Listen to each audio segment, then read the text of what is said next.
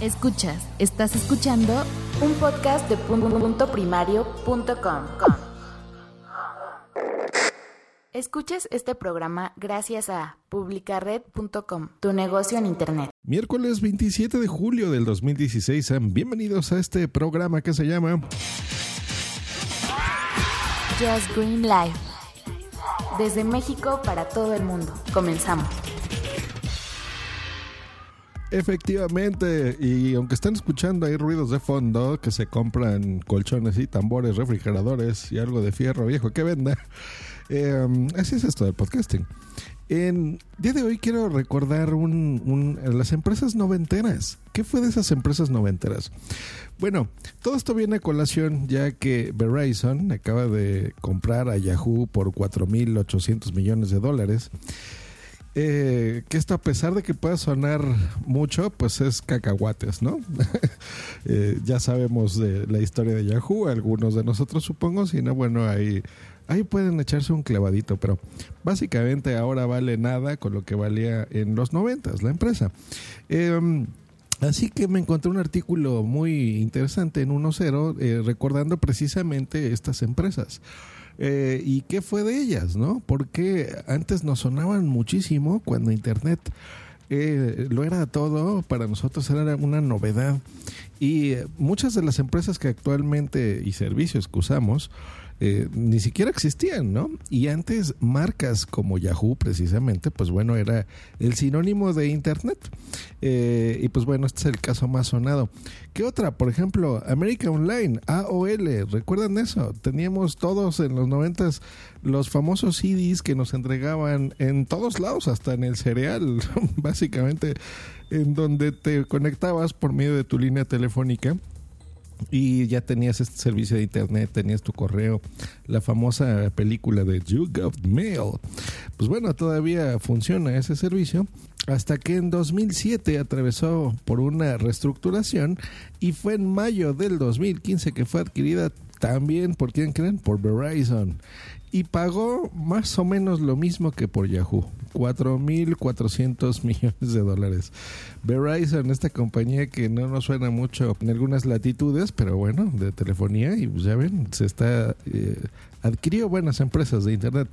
Altavista, ¿quién recuerda Altavista? Ese era otro de los buscadores pioneros de internet. Se reportaban 61 mil búsquedas registradas a diario y hasta que ahí fue cuando nació Google en el 2003, que bueno, ya cada vez eh, fue a menos esta empresa Altavista. ¿Recuerdan? Que también tenía un traductor, más yo recuerdo que utilizaba mucho Altavista para eso. Eh, utilizaba Babblefish Translation, ¿se acuerdan? que era el, pescadito que nos traducía eh, de inglés a español, por ejemplo, y lo podía hacer así. Bueno, pues Altavista fue adquirida por Overture Services, que es una empresa que a su vez fue comprada por Yahoo.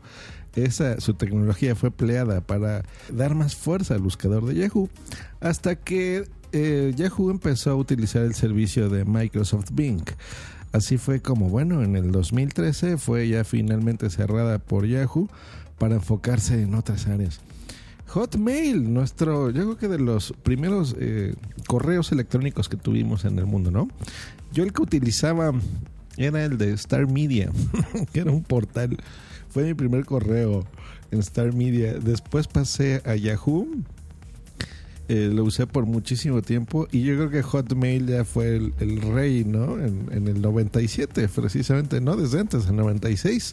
La compañía originalmente no era de Microsoft, era una compañía independiente, hasta que en 1997 fue comprada por Microsoft por una cantidad irrisoria que fue 400 millones de dólares. Ahí fue donde ya se convirtió en MSN Hotmail. Eh, y este fue un servicio súper popular en los 90, había 30 millones de usuarios más o menos. Y en 2004 fue que Google anunció que lanzaba su, su, propio servicio de correo electrónico llamado Gmail. Y bueno, lo demás es historia. Se ha destronado y muchísimas personas utilizamos Gmail como correo principal o basado en, un, en, Gmail precisamente, ¿no? En los servicios de Google. Así que el 19 de febrero del 2013, Microsoft anunció el fin de Hotmail y la migración de cuentas a la nueva plataforma de correo que ahora se llama outlook.com. Eh, navegábamos en Internet, no en Google Chrome, no en Firefox, no en Internet Explorer o en Safari. Nosotros utilizábamos Netscape, recuerda Netscape Navigator. Ese era el, navegador que utilizábamos exactamente en 1994 cuando fue creado. Eh, y esta era una de las pocas alternativas a Internet Explorer. Eh, realmente los que, los que nos queríamos sentir um, cool en, en los noventas, pues utilizábamos Netscape Navigator.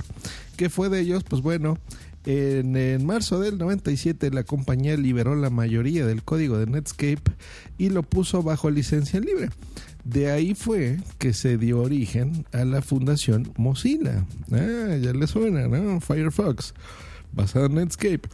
Y en noviembre del 98 America Online adquirió a Netscape cinco años después, en el 2004 abandonaron la división y en 2008 cancelaron definitivamente el soporte, así que en 2008 murió. ¿Recuerdan este sonidito? Exacto, estamos hablando de ICQ, nombre que se deriva de la frase I seek you, que en español significaría te busco, algo así más o menos. Y este era el servicio de mensajería instantánea, o sea, todos teníamos ICQ. Esto fue creado en el 96. Hay un dato curioso. Su descarga tomaba más o menos, por ejemplo, tú ahora bajas Skype y cuánto tiempo bajas Skype? Mm, ¿Ocho segundos? Algo así. Bueno, pues más o menos para bajar ICQ te tardabas alrededor de tres horas.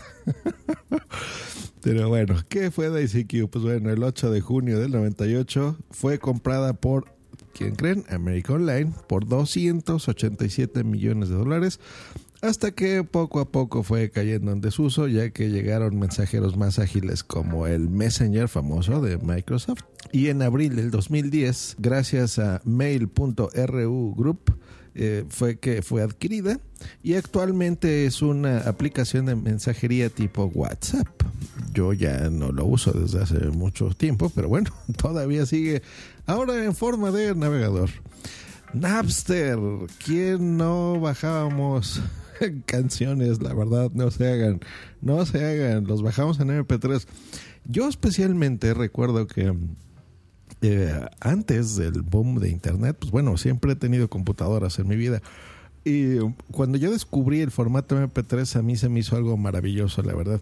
Yo creaba mis propios MP3 eh, desde cassettes incluso. Me acuerdo que los conectaba a la computadora. Eh, después con CDs y con ahí los softwares de compresión los creaba y utilizaba muchas cosas. Y realmente la llegada de un software en el que tú pudieses bajar canciones era algo muy innovador y muy, muy interesante. Mi hermano, recuerdo que a pesar de que yo era siempre he sido el tecnológico de la familia, eh, él fue el que me lo descubrió, ¿no? En aquellas épocas que escuchábamos a Korn, algo así.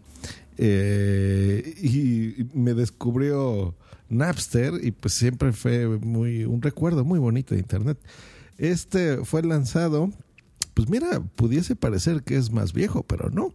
Fue lanzado en 1999 y fue un servicio de distribución de archivos de música en formato MP3, donde en poco tiempo consiguió más de 26 millones de usuarios a nivel mundial y fue por lo mismo, por los que les digo, fue muy innovador.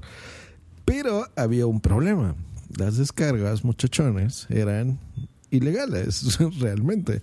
Así que las eh, empresas fue que empezaron a, demandar a, Napster eh, y estuvieron por años y años y años eh, peleándose. Así que, pues bueno, Napster tuvo que cesar sus operaciones hasta que en el 2011 Napster se fusionó con Rhapsody y empezó a operar en diversos países de América y Europa como un nuevo servicio de pago. O sea, se convirtió legal, se convirtió como en un Spotify viejito.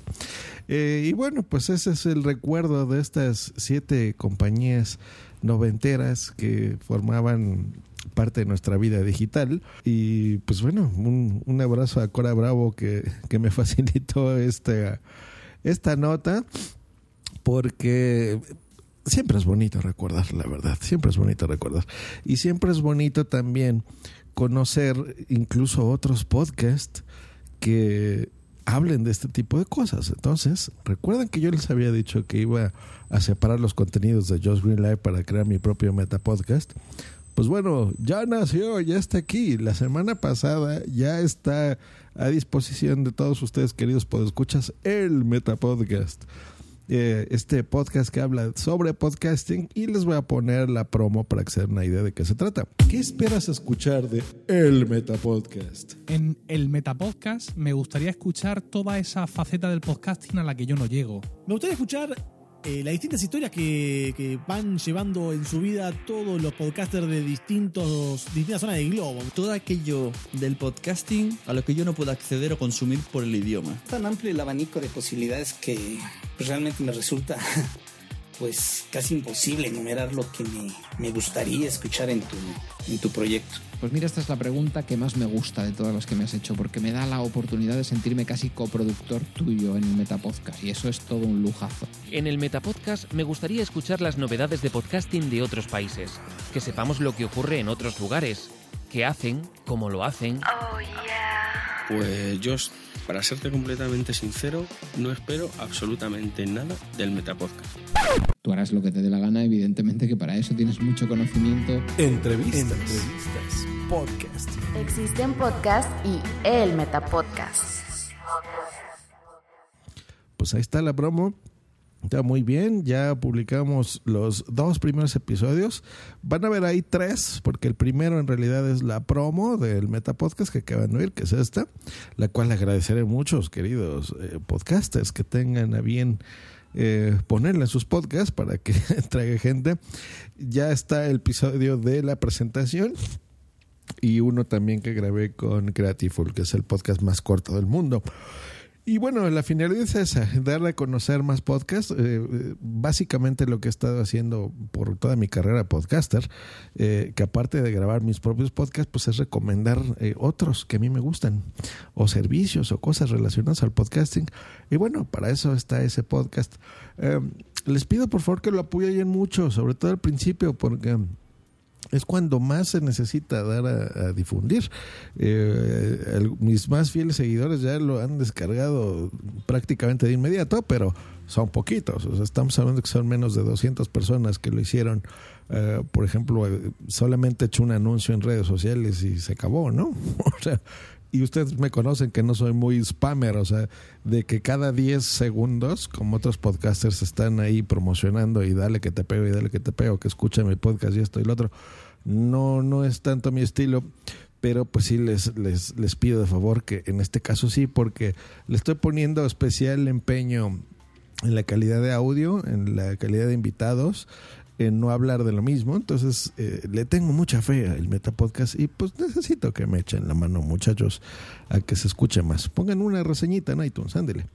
Eh, y bueno, eso ha sido todo por el día de hoy aquí en Just Green Live y nos estamos escuchando la próxima. Hasta luego y bye. bye. bye. Escríbenos en Twitter en arroba justgreen y arroba punto primario. Esta es una producción de puntoprimario.com.